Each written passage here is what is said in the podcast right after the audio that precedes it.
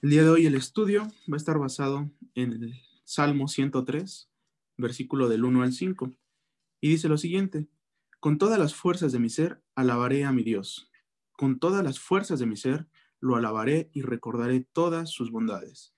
Mi Dios me perdonó todo el mal que he hecho, me devolvió la salud, me libró de la muerte, me llenó de amor y de ternura. Mi Dios me da siempre todo lo mejor y me hace fuerte como las águilas. Y el día de hoy, el título de este devocional es el siguiente, es Guía rápida para alabar a Dios. Es un pequeño, una pequeña guía para que aprendamos a alabar a Dios basado precisamente en este salmo. Y la pregunta que vamos a responder, o la primera pregunta que vamos a responder en este día es, ¿cómo alabar a Dios? Y si somos nosotros metódicos y nos damos cuenta en este pasaje que acabamos de leer, David nos da dos puntos. El primero dice que debemos alabar a Dios con todas nuestras fuerzas y el segundo es recordando sus bondades. Y bueno, ya profundizando un poco, debemos de, pues de pensar cómo es que nosotros alabamos al Señor. Y a veces creemos que para adorar a Dios tenemos que hacerlo a través de, pues, alabanzas compuestas a lo mejor por grandes músicos, grandes salmistas, les dicen, o quizá que debemos usar palabras muy rebuscadas, muy rimbombantes, pero David nos está diciendo en este salmo que hay dos cosas importantes dos cosas que Dios ve a la hora de alabar. Y lo primero es que lo hagamos con todas nuestras fuerzas, con todo nuestro ser. Y la segunda es recordando sus bondades. Pero ¿qué significa alabar a Dios con todas las fuerzas de nuestro ser? Ese es el primer punto que vamos a analizar. Y bueno, para, para poder profundizar un poco en esto, debemos recordar que nuestro ser está compuesto de tres partes, que es espíritu, es alma, es cuerpo. Y Dios nos está pidiendo que nuestra alabanza sea de corazón, involucrando todas las partes de nosotros. Si nosotros vamos a alabar a Dios, debemos de hacerlo en total sincronía con todo nuestro ser, que son espíritu, alma y cuerpo. Y bueno, nuestro espíritu está siempre deseoso de alabar a Dios. Eso es un hecho porque proviene del Señor, ¿no? El espíritu se fortalece, el espíritu se alegra de alabar a Dios. Pero quizá a lo mejor donde podemos tener alguna complicación es a la hora de involucrar nuestra alma. Recordemos que, que nuestra alma se encuentra en nuestras emociones, se encuentran nuestros sentimientos, nuestros pensamientos, etc.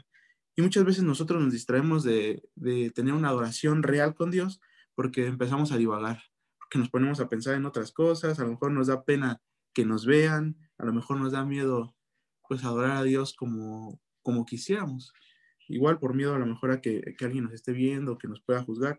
Y bueno, ahorita haciendo la aclaración, con, alabanza, no necesariamente estoy hablando, o no solamente estoy hablando de cantar o de alabar a Dios mediante nuestro canto. La alabanza a Dios también se da a través de nuestro servicio. La forma en que nosotros servimos a Dios dentro o fuera de la iglesia, ayudando a las personas. La alabanza también es siendo agradecidos por las bendiciones de Dios. La alabanza también puede ser ah, en el momento en el que nosotros hablamos de Jesucristo a los demás. Y todo eso en, conjunto significa alabar al Señor. Y les decía hace un momento, ¿no? Muchas veces nuestra humanidad hace que, que algo nos limite, que no podamos ofrecer lo mejor de nosotros, aún sabiendo que es para Dios, pero es algo que el día de hoy vamos a aprender a cambiar. Y bueno, como comenté ya, ya hace un momento, nuestro ser está compuesto de tres partes. Ya vimos que el espíritu está siempre dispuesto, siempre gozoso y siempre alegre por alabar al Señor. Ya vimos también que nuestra alma a lo mejor nos puede hacer por ahí tambalear un poco, dar un poco, pero también es necesario que nuestro cuerpo, que es la tercera parte de nuestro ser, esté involucrado en la alabanza a Dios. ¿Y cómo lo podemos hacer? Bueno, si, si nosotros nos ponemos totalmente a disposición de Dios, vamos a poder entender lo que es una alabanza real a Él. Por ejemplo, si yo tengo manos, puedo alabar a Dios ayudando al necesitado. Si tengo pies, puedo caminar por el mundo siendo testimonio de lo que Dios ha hecho en mi vida. Si tengo boca, proclamo el amor de Cristo a los demás. Esa es una forma de alabar a Dios con nuestro cuerpo. Si se dan cuenta, aquí ya conjuntamos estos tres, partes de nuestro ser para poder ofrecerle a Dios una alabanza como la que Él nos pide, una alabanza que llegue a Él con olor fragante. Y la segunda forma de cómo alabar a Dios, igual basadas en este pasaje que acabamos de leer, es recordando sus bondades. La motivación, el motor, lo que nos hace alabar al Señor o tener una alabanza genuina con el Señor, sin duda es el agradecimiento, el ser agradecidos con Dios por todo lo que ha hecho por nosotros. Si nosotros tenemos eso en mente, si nosotros tenemos un corazón agradecido, va a arder nuestro ser totalmente con la necesidad de que otras personas también puedan experimentar al Señor en su vida. Es entonces cuando les comentaba, nuestra alabanza va a llegar a Dios como olor fragante. ¿Por qué? Porque Dios crea en nosotros, o Dios pone en nosotros muchas cosas buenas, nos, nos permite vivir sus bendiciones y nuestro corazón cada día se debe hacer más agradecido. Y la forma en que nosotros estamos hechos para agradecer a Dios también es hablarle a los demás para que ellos tengan esa oportunidad de poder experimentar a Dios como nosotros lo hacemos en nuestra vida. Y bueno, también esta forma de, agradecimiento o esta forma de recordar las bondades de Dios al momento de alabar, también aplica cuando nosotros cantamos, si es que estamos a lo mejor asociando alabanza con, con canto nada más. Si nosotros recordamos y agradecemos a Dios todas las cosas buenas que Él ha hecho por nosotros en el momento en que nosotros estamos cantando, en el momento en que estamos siendo ministrados por medio de la oración, definitivamente esa alabanza va a llegar a Dios como, como una ofrenda grata a Él. Entonces, otra vez recapitulando, ¿cómo alabamos a Dios? Bueno, con todas las fuerzas de nuestro ser y recordando sus bondades. La segunda pregunta de esta guía cortita de cómo alabar al Señor es, ¿por qué alabarlo? Y vemos en el versículo 3 y versículo 4 de este pasaje que estamos leyendo, que dice lo siguiente, este, este pasaje o este salmo lo escribe David, y dice, mi Dios me perdonó todo el mal que he hecho, me devolvió la salud, me libró de la muerte, me llenó de amor y de ternura. Y como hace un momento mencioné, el recordar las bondades de Dios para con nosotros nos hace querer ir más y más profundo en su corazón. Y el buscar a Dios cada vez más, el querer conocerle cada, cada vez más, va creando en nosotros un agradecimiento muy grande, un agradecimiento infinito por todas las bendiciones que Él nos da día con día. Pero bueno, si se nos olvidan a lo mejor cuáles son esas bendiciones o si se nos complica identificar qué ha hecho Dios en nuestra vida, también David en este pasaje nos, recuerda algunas. La primera y, y muy importante es, mi Dios me perdonó todo el mal que he hecho.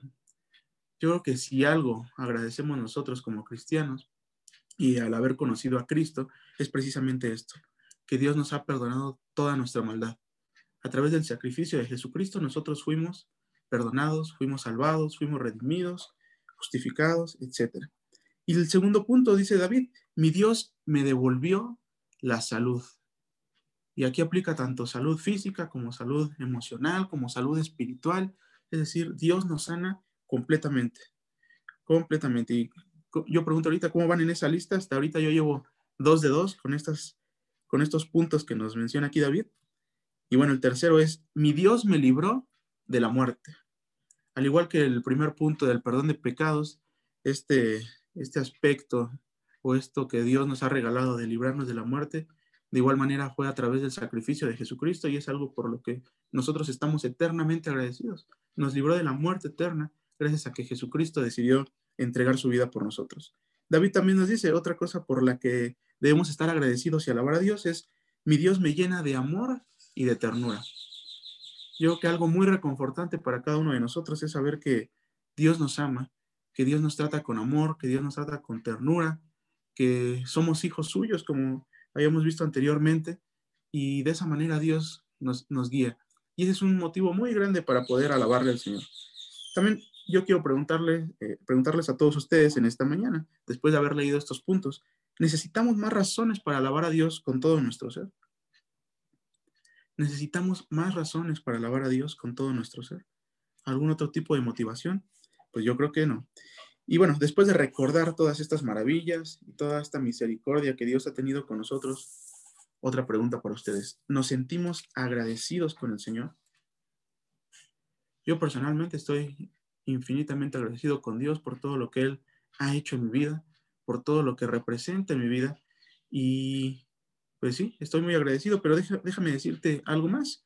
Dios es tan bueno, Dios es tan grande, Dios es tan amoroso que nos sigue dando razones para agradecerle. Vamos a ver esta tercera y última pregunta para descubrir de qué se trata. La tercera pregunta de esta mini guía para alabar a Dios es, ¿cuál es el resultado de alabar a Dios? Y esto lo encontramos en el versículo 5 también de este pasaje. Dice lo siguiente, mi Dios me da siempre todo lo mejor, me hace fuerte como las águilas. Entonces, lo primero que sucede al alabar a Dios es que recibimos sus bendiciones. David nos dice, mi Dios me da siempre lo mejor, siempre me da todo lo mejor. ¿Alguno de nosotros no, ha recibido lo mejor de Dios?